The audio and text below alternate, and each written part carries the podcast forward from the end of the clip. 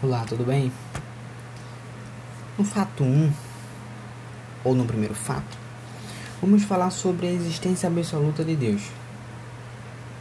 Então, em Isaías 57, podemos. É, 57 e 15, podemos ver que é, Deus habita na eternidade. Então, se ele habita na eternidade, isso quer dizer que ele não teve nem um início nem um fim. Podemos também ver que ele não está nem sujeito ao tempo e nem ao espaço. Então, se ele não está sujeito nem ao tempo nem ao espaço, vemos também Isaías 64 e 4 que diz: Porque desde a antiguidade não se ouviu, nem com ouvidos se percebeu, nem com olhos se viu um Deus além de ti que trabalhe para aquele que nele espera. Então, antes de tudo, ele já estava lá. Então, ele não teve um início. Então, se ele não teve um início, ele não teve um fim. Se ele não teve nem início nem fim, ele não está sujeito nem ao tempo nem ao espaço. Ele simplesmente é.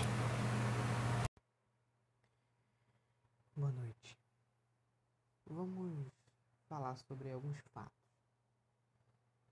sobre Deus. Primeiro fato: a existência absoluta de Deus significa que ele nunca teve um início.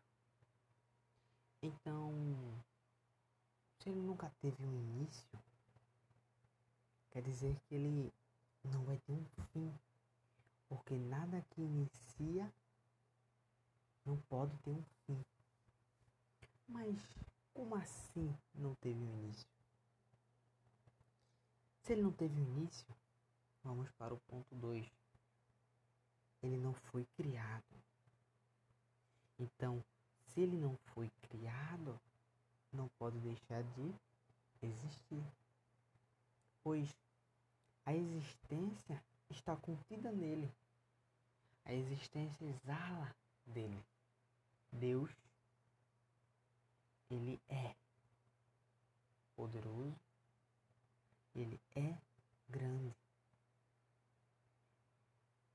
Entre outros adjetivos, tudo que se impõe a Deus é limitação a Ele. Terceiro ponto a existência absoluta de Deus torna um, um ser completamente independente. Ele não depende de nada para trazê-lo à existência ou para sustentá-lo. Nada para trazê-lo à existência, porque ele já existe antes da existência. A existência está contida nele. Então, quem ele é? Esse é um significado da expressão da existência absoluta. Quem ele é. Na verdade, qualquer coisa que não é Deus depende totalmente de Deus. Tudo que não é Deus é secundário, é dependente.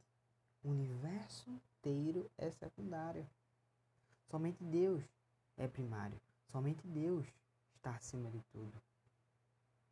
O universo só veio existir por causa de Deus. E só se estabelece a cada instante por causa de Deus. Deus o mantém. Deus o mantém. Deus é que mantém a nossa, a sua existência a cada milésimo de segundo. Deus, Ele é absolutamente Deus é. Deus não está sujeito ao tempo nem ao espaço. Por quê? Se ele estivesse sujeito ao tempo e espaço, poderíamos dizer que ele não existia antes da eternidade, porque tudo isso está contido nele. Tudo isso está nele. Em Isaías 57, 15, vemos que Deus ele literalmente é. Em Isaías 57, 15, diz assim: Porque assim diz o alto e o sublime que habita na eternidade, e cujo nome é santo. Em um alto lugar habito, e também com o contrito e abatido de espírito, para vivificar o espírito dos abatidos e para vivificar o coração dos contritos. Então vemos que ele habita na eternidade. Então, Deus, ele não existe, ele é a própria existência. Tudo exala dele. Ele subsiste nele mesmo. Tudo vem dele. Ele provê, ele é a própria fonte do poder. Ele é a própria fonte. Em Êxodo 3 e 14, Deus diz que Moisés pergunta a Deus e Deus diz que o eu sou me enviou. Então, afirmar que ele existe é limitar ele. Pois tudo que existe teve um começo e ele não teve um começo. Ele não teve. Porque a existência dele é absoluta. Então, podemos afirmar que ele criou a existência. E sendo assim, ele está fora dela. Porque ele não está sujeito ao tempo nem ao espaço. Porque em Isaías 57, 15, só ressaltando, Isaías diz que ele habita na eternidade. Porque existir exige tempo e espaço. Deus está além disso. Muito além. Em Isaías 40 e 22, diz: Ele é o que está assentado sobre o globo da terra, cujos moradores são para ele como gafanhotos. Ele é o que estende os céus como a cortina e os desenrola como a tenda para que neles habitar. Então, Deus absolutamente é. E tudo ou todo o universo comparado a ele é nada. Sintetizando, Deus tudo é. Deus tudo é.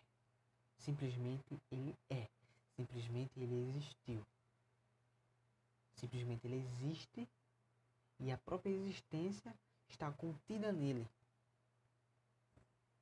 Então Deus, ele é o todo poderoso, no qual nada e nem ninguém é maior do que ele. Uma boa noite.